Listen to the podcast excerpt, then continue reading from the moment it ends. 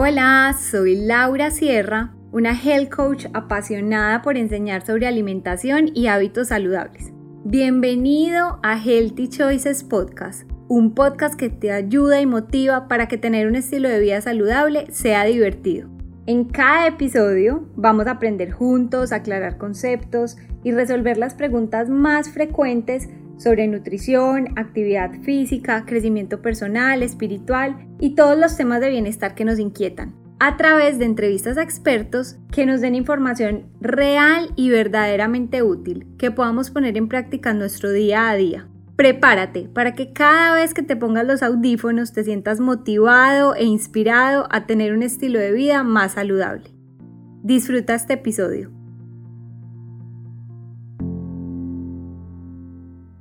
Hola a todos, bienvenidos a un nuevo episodio de Healthy Choices Podcast. Hoy estamos con Oscar Preciado, un invitado que ya habíamos tenido por acá y que estoy feliz de tener de nuevo. Él es profesional en deportes del Politécnico Jaime Izaza Cadavid de Medellín, es ex triatleta profesional, Selección Colombia de Triatlón y es CEO y coach líder de P3 Team, donde hoy entrena muchísimas personas a nivel mundial en atletismo, en ciclismo, en natación, en triatlón. Entonces, eh, es un invitado perfecto para hablar de este tema alrededor de las pesas y todas las preguntas que nos hacemos de por qué entrenar con pesas, no entrenar, cómo complementar nuestros eh, ejercicios eh, de aeróbicos. Entonces, bueno, Oscar, bienvenido y gracias por estar aquí de nuevo. Laura, muchísimas gracias por la invitación y no, súper súper contento y obviamente todo lo que es educativo yo creo que nos, nos va a servir absolutamente a todos a, entender y comprender cómo funciona un poquito el, el cuerpo humano, obviamente en, en, pro de las personas, para que mejoren, consigan sus objetivos. Entonces, bueno, para eso estamos. Bueno, Oscar, entonces empecemos hablando de esa diferencia en el cuerpo entre hacer cardio y hacer pesas. Bueno, Laura, mira, vamos a empezar por partes. La parte cardiovascular, para que la gente entienda un poquito, digamos que yo lo llamo que es como el motor, un motor de un carro, ¿cierto? Y la parte, digamos, o de muscular, trabajo de fuerza, llamémoslo así, eh, todo lo que es el chasis del carro, ¿cierto? O sea, me refiero a ligamentos, tendones, eh, fascias, todo lo que compone el músculo y su estructura. ¿Qué pasa? La parte cardiovascular digamos, todo lo relacionado, obviamente, que hay, presencia de oxígeno, ¿cierto? Entonces, cuando nosotros respiramos, nosotros respiramos aire, el aire contiene oxígeno, el oxígeno entra a nuestras vías por la, pues entra a, a, nuestro organismo por las diversas vías, que es la boca y la nariz, y ese oxígeno va a los pulmones, de cierta manera alimenta la sangre, la, la, la oxigena, y luego la, sangre oxigenada pues va a los diversos grupos musculares porque es la que transporta el oxígeno.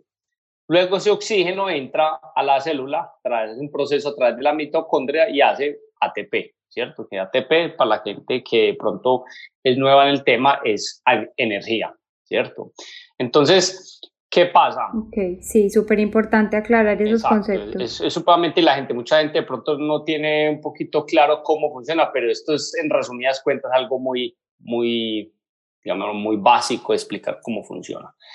Eh, cuando nosotros hacemos cualquier ejercicio, ¿cierto? Inclusive eh, eh, actividad física, y cuando hablamos de actividad física o ejercicio, llamémoslo así, es un gasto calórico, ¿cierto? Cuando la, la palabra entrenamiento es porque que ya hay una estructura, hay una planeación, ¿cierto? Pero todos gastamos calorías.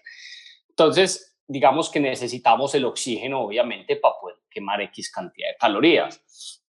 ¿Qué pasa? Digamos que la parte cardiovascular la gente siempre la tiene que asociar con la parte aeróbica como tal, ¿cierto? Entonces, ejercicios que sean entre comillas, de larga duración, y eso inclusive puede ser hasta un trote demasiado suave, eso entra entre la, la palabra, digamos, aeróbico y cardiovascular. Entonces, todo ese tipo de, de, actividades van a enriquecer, de cierta manera, o potencializar todo lo que compone la parte cardiorrespiratoria. O sea, que mi corazón, de cierta manera, va a ser cada vez más eficiente al latir. Cuando hablo eficiente es que ya no tiene que latir tantas veces para para satisfacer esa demanda de oxígeno a nivel muscular, porque cuando nosotros latimos, el, el, corazón late mucho, o sea, las frecuencias cardíacas son muy altas, es porque, pues, como les decía, el, el corazón es el motor, y entonces tienen que bombear para que esa sangre llegue a los diversos grupos musculares, entonces por eso las frecuencias cardíacas son altas.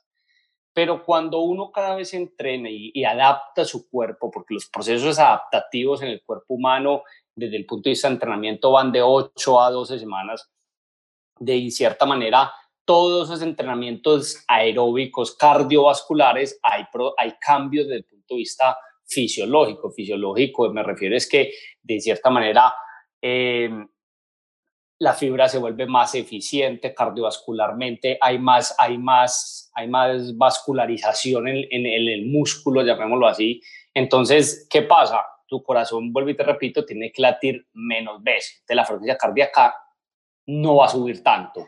O si va a subir, pues va a subir, pues digamos, eh, va acorde a una, a una intensidad, ¿cierto? De, de la actividad física. O sea, qué tan fuerte yo hago esa actividad física. Ahora, el tema... Pero entonces es posible que, por ejemplo, una actividad que para mí en un principio era aeróbica, digamos un, un, trote suave porque apenas estaba empezando y eso, llegué a un punto a los 3, 6 meses que ya no sea aeróbica, sino anaeróbica, la misma actividad. No, antes es al contrario, antes es al contrario, mucha gente le, le, le pro, llamémoslo así, hay una diferencia, ya enseguida les voy a explicar la diferencia entre aeróbico y anaeróbico, pero digamos que antes al contrario, vos, si lo llamamos así, es empezar de algo anaeróbico y volverlo entre comillas aeróbico. Son dos cosas completamente diferentes y son procesos que todos vivimos en el día a día, sino que influye mucho la intensidad y qué tan larga es e, esa, esa actividad. Si, por ejemplo, la persona empieza a entrenar y en, tres meses, seis meses, digamos que no es que no dejó de hacer actividad aeróbica, antes sigue siendo actividad aeróbica, sino que, un ejemplo, antes corría X cantidad de tiempo a X pace, a X ritmo, pues para, para la gente que es el ritmo promedio que uno maneja al momento de correr. Y eso da una relación con X frecuencia cardíaca. Vamos a dar un ejemplo. 150 a 160 latidos por minuto y la persona iba trotando a 5 durante una hora, un ejemplo. ¿Qué pasa? Durante cinco o seis meses ya la persona, por ejemplo, no va a, va puede ir a los mismos cinco minutos por pace, por kilómetro, perdón, pero ya no va a 160 latidos por minuto, sino que a, 100, a 150 o a 100, o 140. ¿Mejoró o no mejoró? Claro que mejoró. Lo que pudo haber sido que no mejoró de pronto el ritmo para esa frecuencia cardíaca, pero si hacen la relación de ese mismo pace con esa frecuencia cardíaca, pues hay un cambio de que bajaron 10 puntos de frecuencia cardíaca. O sea, en teoría su corazón late menos veces para satisfacer esa misma demanda. O sea, que la persona se vuelve más eficiente. Entonces es un proceso adaptativo. Ya las cuestiones de ritmo ya es un tema pues ya un poco más técnico como tal, de analizar de pronto la persona porque ya no es tan rápida o porque no es tan veloz, si me hago entender. Entonces, pero esto mismo le pasa de la gran parte es Perdón, eso mismo le pasa a las personas que, digamos, eh, van solamente al gimnasio y hacen, no sé, elíptica o pues algo más suave que trotar o ciclismo. Cualquier ejercicio que sea, que sea aeróbico, me refiero a lo que es natación, montar en bicicleta, correr, la misma elíptica y eso, ¿cierto? Pero de cierta manera, obviamente, no es lo mismo el que hace los 5 o 10 minuticos solamente pues como para calentar, ¿cierto? O para aflojar, que el que ya de cierta manera ya hace 20, 30 minutos, 40 minutos, etcétera, porque cada vez la persona va a ir mejorando tal, entonces su cuerpo también se va a ir adaptando, entonces ya no se cansa en la misma proporción a los 10 minutos, sino que ya necesita, su cuerpo se adaptó y necesita un poco más, entonces la persona se empieza a alargar, se empieza ya no aguanta 10, sino 15, luego 20, 25 y así sucesivamente. Pero esas personas que hacen ese, ese tipo de ejercicio en el gimnasio, claro que también están mejorando su capacidad aeróbica, obviamente en menos proporción, porque de cierta manera, digamos que como están en, si fueran en el gimnasio solo hacer ese deporte específico, listo, bien, pueden hacerle un poco más, pero ya la mayoría de la gente, mira, Laura, que que lo que hace es que lo utiliza para calentamiento afloje y porque, pues, digamos, tiene una actividad de fuerza en, en medio de la, de, de la jornada. Entonces, eh, son, son complementos, son complementos.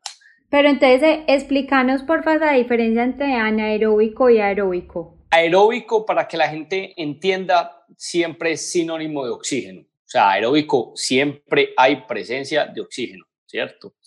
Anaeróbico es que no hay oxígeno, ¿cierto? Entonces, ¿qué pasa? En todo entrenamiento hay momentos aeróbicos y hay momentos anaeróbicos. No significa que uno diga, hoy voy a entrenar todo el día anaeróbico. No, o sea, hay momentos desde que usted empieza el calentamiento, está haciendo algo aeróbico. Pero hay momentos en que usted hace momentos actividades anaeróbicas. Cuando me refiero a anaeróbico es que son de muy alta intensidad y hay que diferenciar. Hay una cosa es anaeróbico aláctico y otra es anaeróbico láctico, ¿cierto? Entonces, cuando hablamos de anaeróbico aláctico, son cosas que prácticamente equivalen de 1 a 3 segundos, máximo 5 segundos. O sea, por ejemplo, un lanzamiento, un salto, y eso, digamos, hay diferencias del sustrato energético sabes, Laura, que nosotros necesitamos la gasolina. O sea, ¿desde dónde llega la energía? Exacto. en este caso ahí funciona la fosfocreatina. La fosfocreatina es algo demasiado explosivo. O sea, necesitan, necesitan chispa, mejor dicho, dinamita para poder hacer ese lanzamiento o ese salto. Es algo que dura uno o tres segundos. Eso no es mayor cosa. Entonces, de cierta manera, va modificando también el sustrato energético. Ahora, por ejemplo, uno pasa de un estado aeróbico a anaeróbico es cuando ya de cierta manera no, la, no existe mayor, digamos, eh, dominio de oxígeno en, en, ese, en este estado. ¿Por qué? Porque la persona se empieza a fatigar. Entonces, en ese momento de ese cambio es cuando de cierta manera la gente llama y, y científicamente llaman los umbrales los umbrales cuando uno pasa de un estado aeróbico a anaeróbico.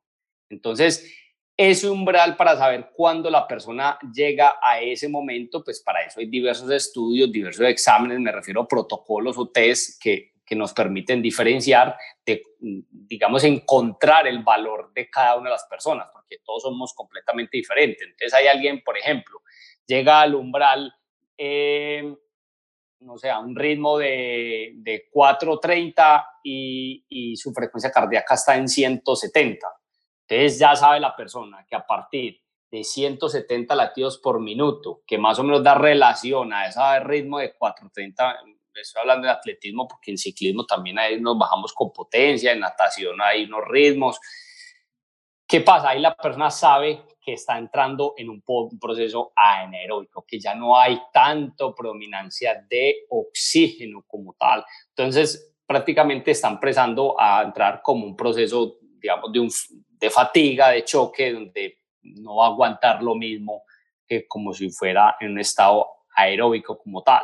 Entonces, y como lo aeróbico funciona principalmente es con con el principal sustrato energético de mayor almacenamiento del ser humano, que son las grasas. Nosotros almacenamos grasas y ese, y ese almacenamiento nos permite trabajar demasiado prolongado, más de lo que la gente cree. Y el otro, pues digamos que funciona obviamente a base de carbohidratos, obviamente dependiendo de la intensidad. Y como yo no, no, les explico a, a, muchos, uno siempre uno siempre trabaja con los dos sustratos, con las grasas y los carbohidratos, siempre, sea en el momento en el que sea. Inclusive la misma fosfocreatina. Por ejemplo, si vos vas corriendo, por ejemplo, y vas y metes un pique, pero una cosa así de un momento a otro, ahí estás utilizando, por ejemplo, fosfocreatina. Ese disparo de hacer ese cambio de ritmo brusco y se utiliza la fosfocreatina. ¿Que está utilizando grasas? También. ¿Que está utilizando eh, carbohidratos? También pero dependiendo de la intensidad como tal y de qué tan largo sea esa intensidad, empieza a prominar más un sustrato energético que otro. Entonces, si volvemos a lo, eh, a lo que me preguntaba anteriormente, lo que es aeróbico y anaeróbico, la gente siempre lo que tiene de un principio, hay que diferenciar que el aeróbico siempre es, hay presencia de oxígeno, o sea que yo puedo de cierta manera durar más tiempo, a menos intensidad, pero puedo durar más, ¿cierto?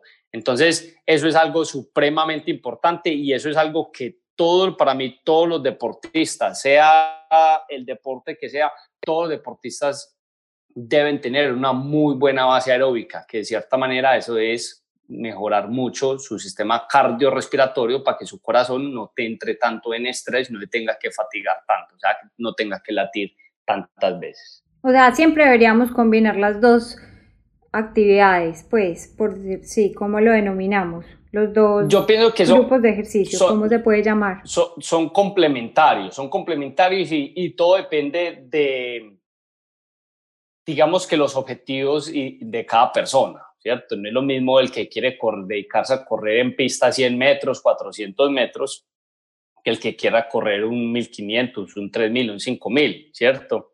Entonces, dependiendo del objetivo de cada persona, pues obviamente se le va a dar una prioridad más a uno que en la otro. Pero sí o sí hay que, que trabajarlo. Tú no vas a ver un velocista, pues, tú no vas a, a, a, a por ejemplo, corriendo una media maratón. Así yo, ¿para qué voy a correr una media maratón si lo mismo, lo mío dura nueve segundos que él tiene el récord, 9.70 algo, tiene el récord mundial de 100 metros? Entonces, porque lo prolongado, de cierta manera, también genera, digamos, una fatiga a largo plazo. Entonces, digamos que en eso van los procesos de adaptación, que el cuerpo se adapte para poder soportar, digamos, desde el punto de vista cardiovascular y soporte desde el punto de vista, digamos, estructural, o sea, que sus músculos soporten de cierta manera la carga de trabajo en cada uno de sus entrenamientos. Oscar, y aclarando algo, cuando hablamos de entrenar con pesas, ¿Eso solo es las máquinas de gimnasio o si podemos tener en cuenta de pronto los entrenamientos funcionales en los que uno digamos que el peso es del cuerpo de uno mismo? Pues o sí, cuando hace como estos entrenamientos funcionales que han cogido mucha fuerza, sobre todo en la cuarentena, que la gente no puede ir a un gimnasio, sí aplicaría como pesas. Bueno, hay, que diferenciar varias cosas. Digamos que los que me conocen y saben la metodología de P3 es que sí o sí nosotros nos gusta trabajar la fuerza y eso tiene sus motivos, pues sus razones. Una cosa es el trabajo de fuerza con el propio peso, lo funcional, que eso de cierta manera, claro, en tema de cuarentena, pues de eso a nada, pues hay que hacerlo, ¿cierto? Y hay cosas que se pueden hacer muy interesantes con el propio peso, pero pero eso es a un punto de mantenerse ya. La persona no va a ganar fuerza maximal con trabajo funcional, eso es imposible. Uno mejora fuerza, uno mejora la fuerza maximal, o sea, la máxima, cuando me refiero maximal, es lo máximo que tú puedes alzar. Y eso es un tema aquí fisiológico y neuromuscular. Y es que a nosotros, por ejemplo, a mí me gusta mucho que la persona trabaje cortico y muy pesado a eso me refiero es que trabaja del 85 al 100% de su RM. ¿Qué es el RM? La repetición máxima. Los que sabemos, digamos, los entrenadores sabemos que el RM es un protocolo que se trabaja para sacar cuál es la fuerza máxima que tiene la persona en diversos grupos musculares. Ahora, lo funcional va a llegar un momento en que llega a una meseta y no tiene cómo más, digamos, estimularse, ¿cierto?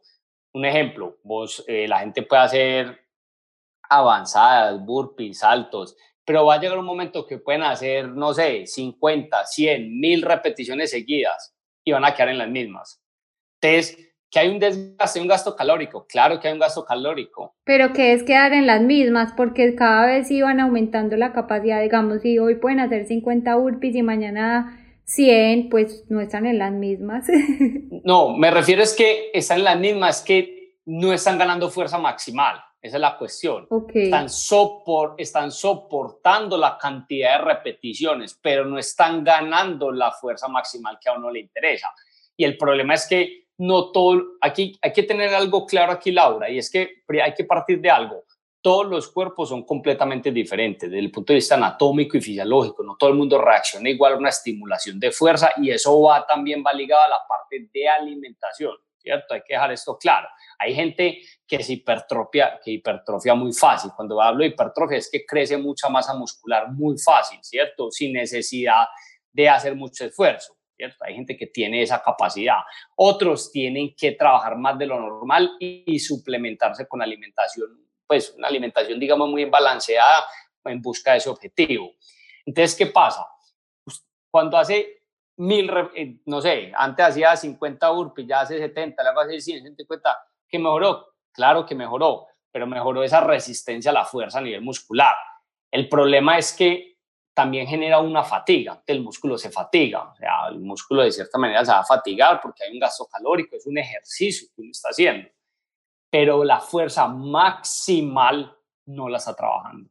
¿Cómo, cómo una persona funcional puede cuantificar lo que está haciendo a nivel de RM, lo máximo que puede soportar el, el cuerpo, el músculo, perdón? No tiene cómo, no tiene cómo cuantificar eso.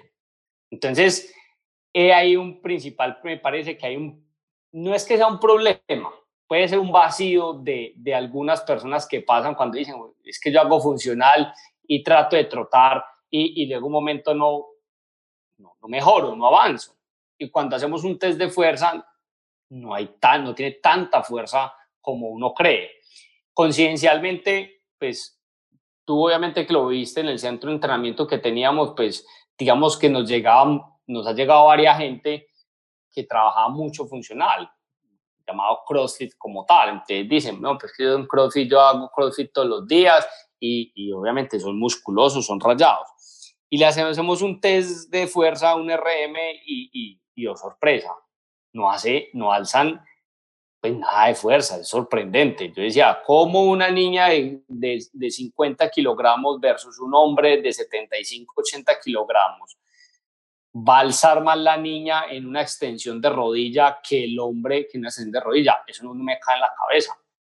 Entonces, ¿qué pasa? Se muchas personas se empiezan a hipertrofiar, donde de cierta manera lo que hacen es acumular mucho, mucho líquido intra y extracelular, o sea, porque es que hay que, que tener en cuenta aquí varias cosas el hecho de que la persona no tenga más fibras musculares inclusive, o sea, más, o, o, que tenga una hipertrofia como tal, porque hay, hay, diversos tipos de hipertrofia, no significa que esa persona tenga más fuerza. Eso no es, eso no es sinónimo de fuerza. Y, aquí, y, aquí, eso va desde el punto de vista neuromuscular. Cuando yo trabajo del 85 al 100% de la capacidad máxima de la persona, estoy activando mucho la parte neuromuscular, o sea, que es información que mi cerebro le está mandando a, de, cierta de cierta manera a, a ese grupito de fibras musculares que se contraigan de la mejor manera para ejecutar una resistencia, ¿cierto? Entonces, no hay necesidad de hacer X cantidad de fibras musculares, de tener X cantidad de fibras musculares para, para de cierta manera, digamos que combatir esa resistencia que es el peso que yo le pongo, ¿cierto? Ahora, el problema es que ese peso, la, la, la persona, esa hipertrofia, esa masa muscular, eso pesa. Eso pesa para trotar. Eso pesa porque hay mayor gasto calórico. Entonces, eso es una bola de nieve. Por eso es que las personas que luego se hipertrofian y se quieren de cierta manera, digamos que secar o perder esa masa muscular, lamentablemente hay veces ya, ya les va a dar demasiada dificultad. Tienen que hacer un gasto, digamos, de ejercicio aeróbico demasiado prolongado, donde muchas veces inclusive ya articularmente ya no les da.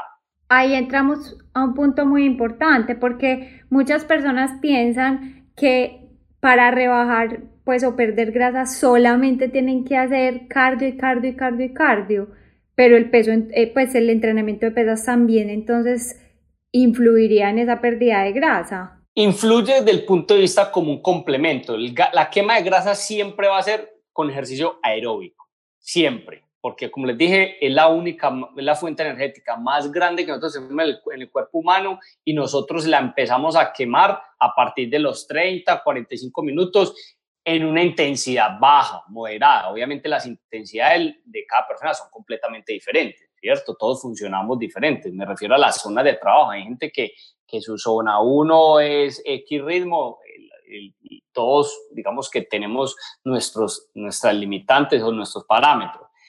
Pero el tema de la fuerza como tal es un complemento desde el punto de vista estructural. Cuando me refiero a estructural es que la fuerza siempre, de cierta manera, va a proteger toda esa estructura muscular. O sea, entre el músculo, entre más fuerza tenga, más va a soportar carga de trabajo, ¿cierto? Y si el músculo soporta carga de trabajo, pues digamos que en pocas palabras le va a tener, le va, digamos, le va a quitar responsabilidad a la parte, a, la articulación como tal. Digamos que la principal que lleva aquí casi siempre la rume es tobillo, rodilla y cadera. Entonces, entre el músculo más tenga fuerza, pues digamos que va a ser encargado de soportar ese traumatismo que produce el correr, porque es que el trotar nosotros impactamos, el trotar es, es traumático, ¿cierto? Entonces, traumático me refiero es que llega un momento en que, pues, lamentablemente, eh, todo empieza cuando uno se empieza a fatigar. Entonces, cuando tú te empiezas a fatigar, el problema es que la postura cambia la, la, gente se, se, lesiona es porque su postura cambia. Cuando me refiero a que su postura cambia es que su cuerpo ya no es erguido completamente, la zancada ya no es la misma, ya no sube las rodillas. No significa que usted va a dejar de trotar. Usted, usted llega a su objetivo, sea el, el ritmo que sea, eh, eh, la distancia que sea, pero usted llega. Pero ya no con la misma postura. Entonces, todos esos momentos repetitivos empiezan a afectar toda la estructura muscular, ¿cierto? Hasta que llega un momento que aparecen todos esos dolores. Entonces, para yo poder de cierta manera mejorar cada vez mi capacidad aeróbica, pues estructuralmente tengo que tener, pues tengo que ser fuerte. Si no, al kilómetro 5 o 6 me va a empezar a doler algo, o ni siquiera no lo miremos desde el punto de vista de dolor, miremoslo desde el punto de vista, es que entonces tampoco voy a ser tan rápido, porque si yo no tengo fuerza, de cierta manera, pues yo no tengo cómo tener aceleración, cómo tener ser más potente, ¿cierto? Si no tengo la fuerza, que, que es lo primario, llamémoslo así. Entonces hay gente que, que digamos que puede aguantar mucho, como dicen, pueden aguantar mucho, pero a un ritmito tuntún, a un ritmito cómodo. Pero si tú le haces un cambio de ritmo, muchas veces la persona no, no, no, es capaz. O sea, no, sacarla de esa zona de confort es, es, difícil porque, digamos, estructuralmente de pronto no son capaces y obviamente hay un tema desde el punto de vista de entrenamiento deportivo que falta ver si, si se hacen los intervalos de buena manera, etcétera. Entonces, para responderte la pregunta, pues concluyendo este tema, son complementarios y es supremamente importante tanto el uno como lo otro. Obviamente hay deportes que, que van a predominar, pero si estamos hablando aquí de atletismo, triatlón, etcétera, son supremamente complementarios. Más que todo, también, como les decía, para poder soportar la carga de trabajo y poder ser más rápido. Y en el caso de las mujeres, que yo sé que a muchas les da miedo, es como ponerse grandes, cuadradas, o sea, le tienen como miedo a las pesas pesadas. ¿Eso qué tan cierto es? ¿Qué tan fuerte podemos entrenar las mujeres? Eh, digamos que eso es cierto y, esto va a algo que te dejé claro ahorita y es que hay que partir de algo. Todos los cuerpos son completamente diferentes. No todas las mujeres reaccionan así de fácil o de cierta manera así de rápido a ese incremento de masa muscular, esa hipertrofia. Pero y te digo algo. Otra cosa es que las mujeres de cierta manera hagan la actividad física, esa estimulación del músculo como tal, por por mantenerse, por solamente tener una calidad de vida y tener una figura estética y ya. Y otra cosa es verdaderamente porque quieren buscar un rendimiento como tal, ¿cierto? Hay que partir de eso, porque cuando uno busca un rendimiento, uno tiene que hacer sacrificios. sacrificio no, no, no quiero que me lo interpreten desde el punto de vista que, que sean hipertrofiar, no. Antes a mí me gusta que las personas de cierta manera, como te digo, sean delgadas y muy fuertes. Entonces, si yo, trabajo con ese RM, con esa, con, eh, eh, eh, trabajar con, con valores maximales, que es del, 80, del submaximales y maximales, que es del 85 al 100% de la capacidad, porque es que el 100% es lo una, o sea, una repetición que yo puedo alzar. Si yo hago dos, ya no es 100, es 97, 98%. de esa manera, es muy poco que se alcance la persona a hipertrofiar. El ciclo de la hipertrofia es muy sencillo, Laura. Es que cuando tú haces una actividad, entonces, por ejemplo, lo funcional, por eso, digamos, la gente de CrossFit de cierta manera son muy anchos, son muy grandes, y es porque repiten y repiten y repiten. Entonces, cuando repiten tanto, la fibra muscular se rompe. ¿Qué pasa? Hay un proceso fisiológico en el cuerpo que obviamente por medio de aminoácidos, proteínas, sabemos que los aminoácidos están las proteínas están compuestas de aminoácidos, ayudan a esa reconstitución de cierta reconstrucción, perdón, de ese tejido muscular. Entonces siempre se va a ir creciendo. Ese es el ciclo, se rompe, se crece, se rompe, se crece. Pero es que se rompe es haciendo muchas repeticiones y trabajando del 60 al 80 máximo de la, de, por ciento del RM. Por eso, es que yo por te decía que uno tiene que ser muy enfático dependiendo de lo que quiere la persona. Ese, eso, con los valores maximales la persona no se va a hipertrofiar, pero sí me gana fuerza maximal, que es lo que a mí me interesa, ¿cierto? Hoy, obviamente es dependiendo del objetivo de cada persona y el cuerpo de la persona, cómo funciona. Entonces, no es de miedo, no es de miedo. Yo pienso que es de entender un poquito cómo funciona el cuerpo y a partir de ahí tomar decisiones. Y más que todo el cuerpo, pues, de cada, de cada persona, en este caso de cada mujer, ¿cierto? Y, y, cuál va a ser el objetivo de cada, cada, mujer. Y otra cosa, pues, digamos que haciendo gimnasio dos veces a la semana, máximo tres veces a la semana, es muy difícil que se hipertrofia. Aparte de eso, hay un tema alimenticio, como te dice, como te dije anteriormente entonces, no hay, yo creo que no hay ningún problema. Yo, yo pienso que es de, de saberse guiar, de, de saberse guiar de, de gente que, que, sepa y que entienda cómo funciona el cuerpo de cada uno de sus atletas. Porque, te repito, todos los cuerpos son diferentes. Claro, estar siempre como también guiado por un entrenador o por una persona pues como experta en el tema, Oscar, y esto va muy alineado también al, a lo que le pasa a los hombres, o sea, que es el contrario.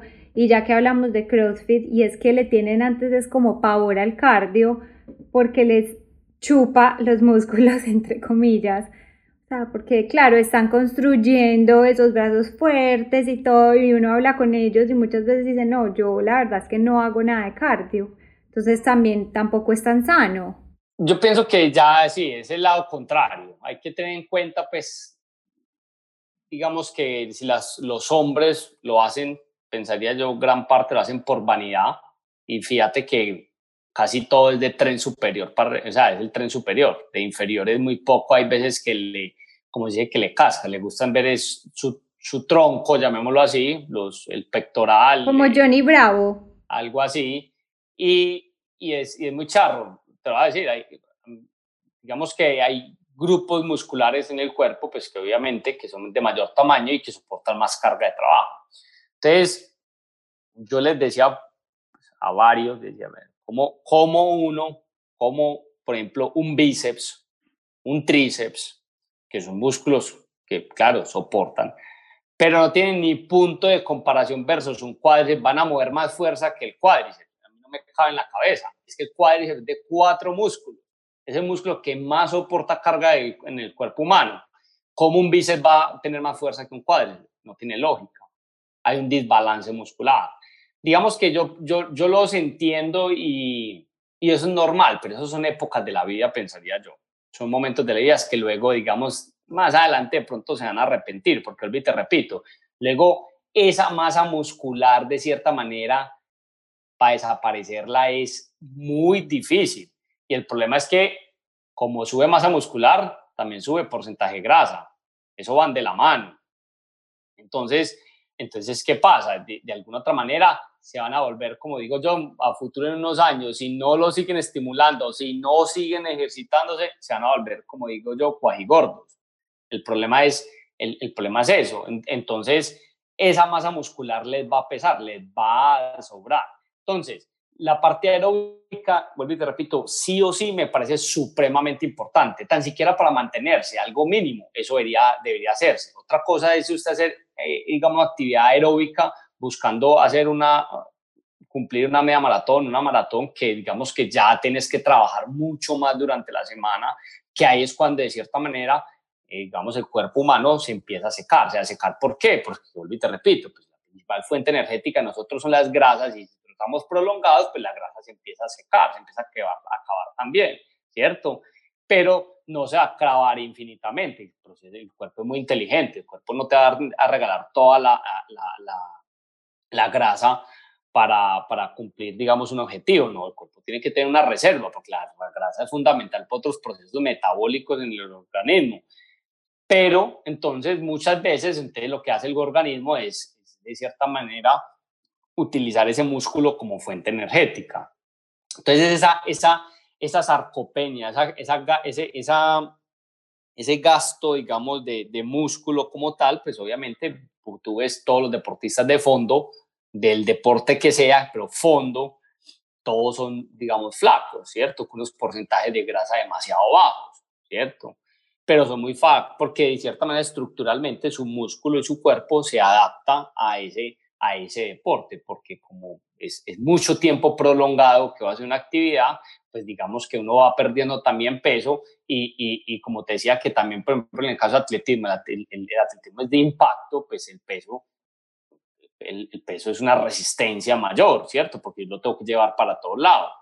Entonces, he ahí de cierta manera una de las razones. Pero yo pienso que, que ese ejercicio aeróbico eh, nunca va a sobrar o sea, nunca va a sobrar. Tampoco, tampoco puede irse para el extremo como si fuera para una maratón, pero, pero yo pienso que es importante como tal.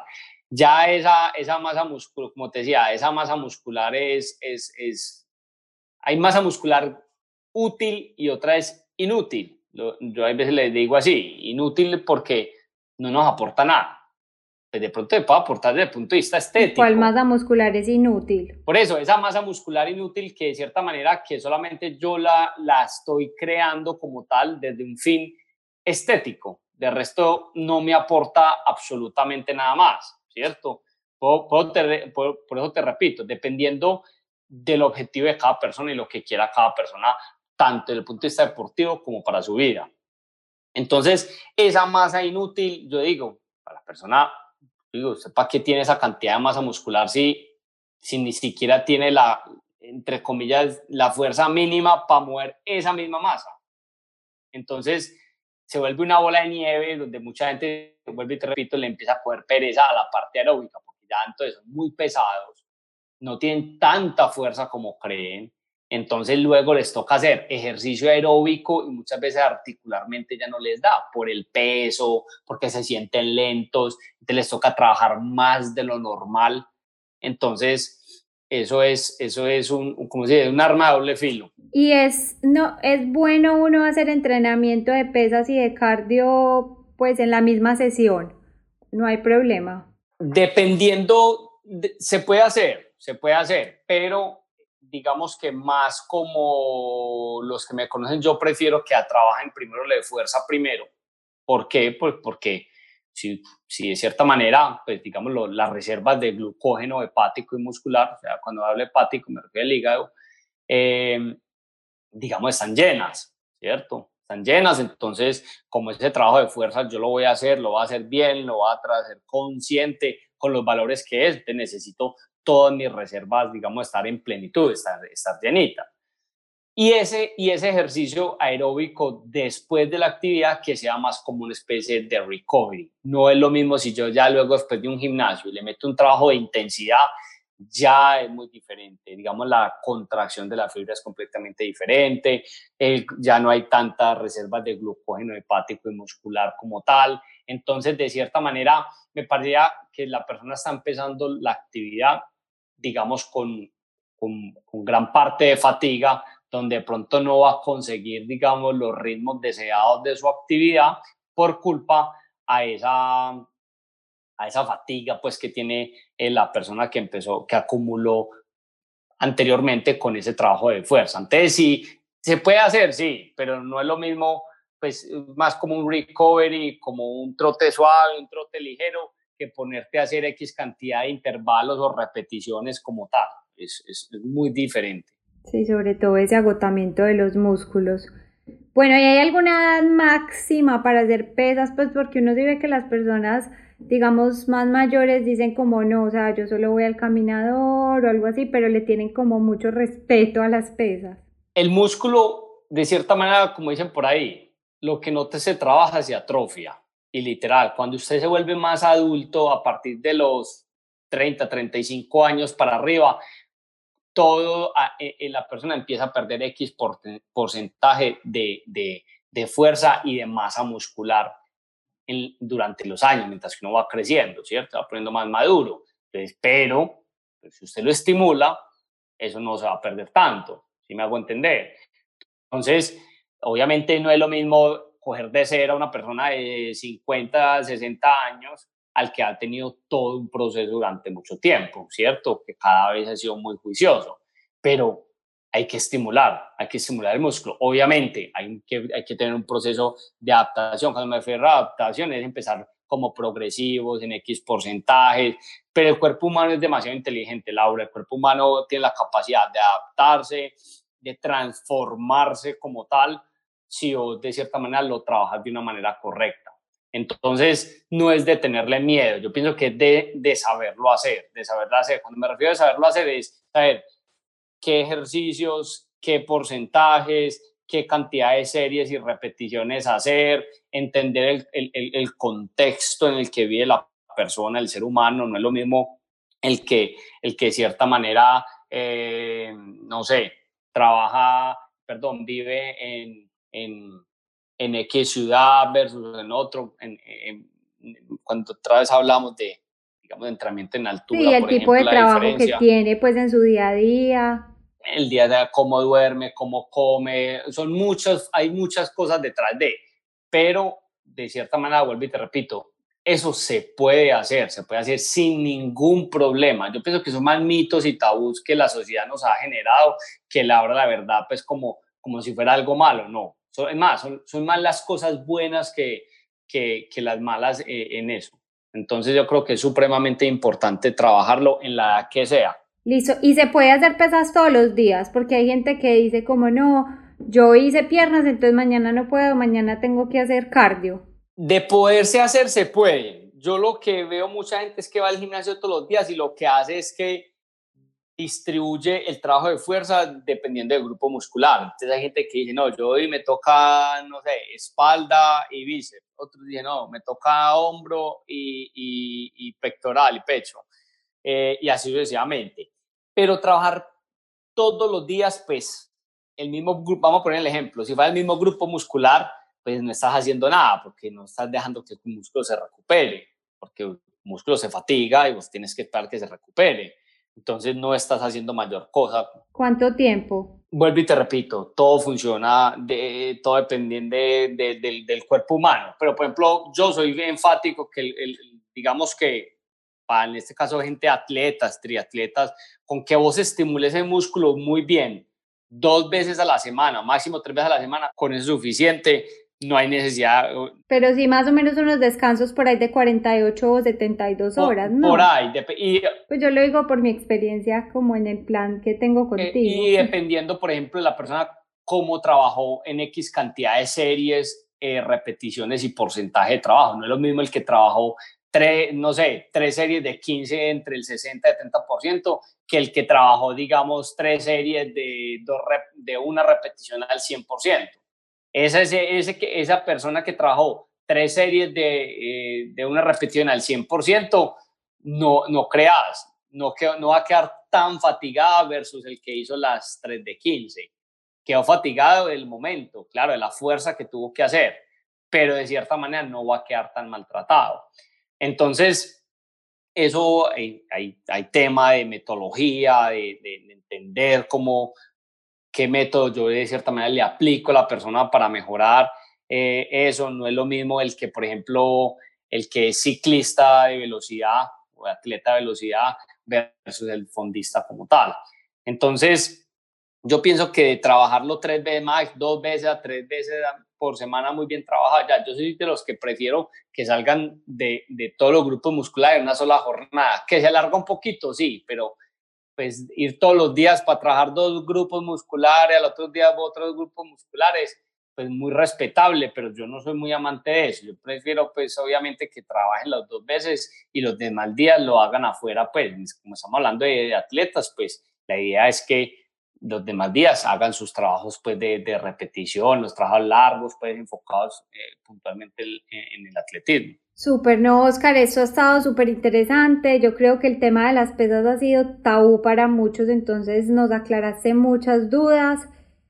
No sé, a modo de resumen, cinco cosas que quisieras que las personas tengan en cuenta al momento de entrenar pesas, como recapitulando todo lo que dijimos, cinco tips claves digamos que estos pueden ser incluso hasta, hasta, más, pero digamos que cinco cositas importantes es, pues una es, pues, digamos, generar un proceso de adaptación, ¿cierto?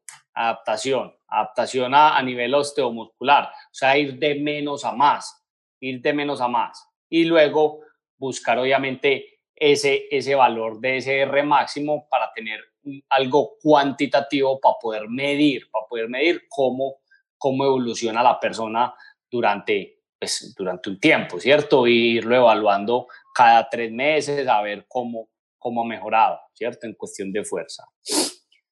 Eh, dos, me parece que es importante, digamos, tener claro si tengo una limitante, limitante desde el punto de vista de dolencia eh, por lesión, porque no todo el mundo, digamos, eh, tenemos las mismas condiciones, pues para saber qué ejercicio, qué hacer y qué no hacer, ¿cierto? Eso es supremamente importante. Tres, yo pensaría que lo que me mencionabas ahorita, si vas a mezclar un ejercicio aeróbico con un trabajo de fuerza, yo prefiero trabajar primero la fuerza y luego el aeróbico, que sea como, como un complemento. Y eso es algo suave, algo ligero, no tiene por qué ser algo, algo extenuante. Cuatro, es muy importante eh, que de cierta manera siempre se guíen por alguien desde el punto de vista profesional, tanto desde el punto de vista de entrenamiento como de alimentación, ¿cierto? Porque también es un complemento para ambas, ¿cierto? Tanto la parte aeróbico como lo muscular. Fundamental que muchos se les olvida esa parte. Porque eh, todo funciona eh, digamos que son, son la sumatoria de muchas cosas que se pueden complementar, pero si todo está muy bien redireccionado, pues entonces van a ser mejores, ¿cierto? Y tres, pues de cierta manera ponerle cuidado a lo que es la, la recuperación, la recuperación como tal. El hecho de que yo haga más no significa que va a ser mejor o va a tener un, menor, un, mayor resultado, no, no, necesariamente. Inclusive la gente inclusive se equivoca más por eso, entonces se fatiga más de lo normal. Yo pienso que aquí es de ser muy inteligente, saber entender el cuerpo, cómo funciona mi cuerpo humano, cómo se recupera de cierta manera y a partir de ahí tomar decisiones. Obviamente, pues para eso está en gran parte también el entrenador, pero es más que todo la persona la que tiene que saber entender y escuchar cómo funciona el, el, el cuerpo. Así que no, esto es algo eso es algo rápido. Y es que descansar es muy maluco, Oscar. Cuando uno es tan activo, eso es muy difícil y de aquí a muchos nos pasa. Sí, sí, yo sé, es muy normal, pero lamentablemente la gente solamente mira las cosas en el momento, en el momento, la actualidad, el presente, no muchas veces no la toman en el futuro, las consecuencias que puede traer. Entonces, para eso es importante, inclusive, menos mal me acordaste, es importante periódicamente me refiero una vez por semestre hacerse exámenes de sangre completos, a hablar con su internista o con su deportólogo y que le recomiende, eh, le formule diversos exámenes para analizar diversos factores bioquímicos y saber que internamente mi cuerpo está funcionando de la mejor manera. Entonces, es entender todo este tipo de cositas. Eh, siempre eh, eh, buscando el, el, beneficio de la persona, desde, estoy hablando desde el atleta número uno, campeón olímpico, hasta la persona más amateur. Este, me parece que este ciclo es fundamental eh, para todo el mundo. Así que no, Laura, gracias a vos obviamente por el espacio que, que me estás brindando para nosotros de cierta manera poder ayudar a las personas y que entiendan un poquito cómo funciona todo lo que hay detrás del entrenamiento deportivo, en la vida de un atleta, eh, que se dan cuenta que, que muchas veces es, es, es, es, más interesante de lo que uno piensa como tal, de cómo funciona todo esto del cuerpo humano, metodologías, entrenamientos, etc. Así que nada, muchas gracias Laura por este espacio y esperemos que la gente... Yo feliz de tenerte que la gente entienda, entienda, un poquito y, y nada, muy bueno que... Eh, y, y, los que quieran entrenar contigo, conocer un poco más de ti, de P3 Colombia, cuéntales un poquito dónde, pues como el, el, enlace al sitio web y tu Instagram. Bueno, nosotros P3, P3 es una empresa de planificación deportiva, como dijo Laura inicialmente, manejamos triatlón, ciclismo, atletismo. Nosotros nos pueden encontrar en, la, en nuestra página web www p3 eh, o en Instagram arroba p3 team Colombia. nos pueden escribir como por interno. Tenemos gente de varias ciudades, varios países. Aquí lo que principalmente nos interesa es que la gente de cierta manera sea juiciosa, sea juiciosa eh, y quiera de cierta manera eh, empezar un proceso y poder cumplir los objetivos a corto, mediano, largo plazo. Entonces ahí nos pueden conseguir. Sí, yo ahí como que hago mi cuñita porque yo sí puedo decir como por experiencia propia que mis entrenamientos y mi rendimiento cambió completamente antes y después de tener un entrenador. Digamos que si no es Oscar, que igual pues eh, es mi entrenador y con el que quisiera recomendar siempre, pero de todas formas la recomendación a todo el mundo es que se guíen y que busquen alguien que de verdad sepa y que sepa adaptar los entrenamientos a cada cuerpo y al estilo de vida de cada persona, porque lo que le aplica al amigo de uno, al hermano, no siempre es para uno. Lo mismo el tema de la nutrición que lo mencionaste, entonces como para hacer esa, ese refuerzo de información. Oscar, muchas gracias, espero tenerte de nuevo. No, Laura, con mucho gusto. Aquí, como te decía inicialmente, es en pro de las personas. Me encanta la parte educativa, que la gente entienda y, bueno, se queden con tan siquiera con algunas ideitas y, y que lo sepan aplicar. Gracias por escuchar este episodio. Si lo disfrutaste y te gustó, estaré muy agradecida si puedes ir a iTunes, escribir una crítica honesta y regalarme unas estrellas. Así me ayudas a que muchas más personas conozcan Healthy Choices Podcast, escuchen estos episodios y podamos seguir creciendo. Además, si tú no quieres perderte ningún episodio, puedes suscribirte en cualquiera de las aplicaciones en las que el podcast está disponible, como Apple Podcast, Google Podcast, Anchor o Spotify. Solo tienes que buscar Healthy Choices Podcast y darle suscribir. Después de cada episodio, te animo a que vengas a saludar a Instagram en arroba Healthy Choices by Laura para que continuemos la conversación, me compartas tus dudas, comentarios, experiencias y que podamos hacer de este tema aún más interesante. Hasta la próxima.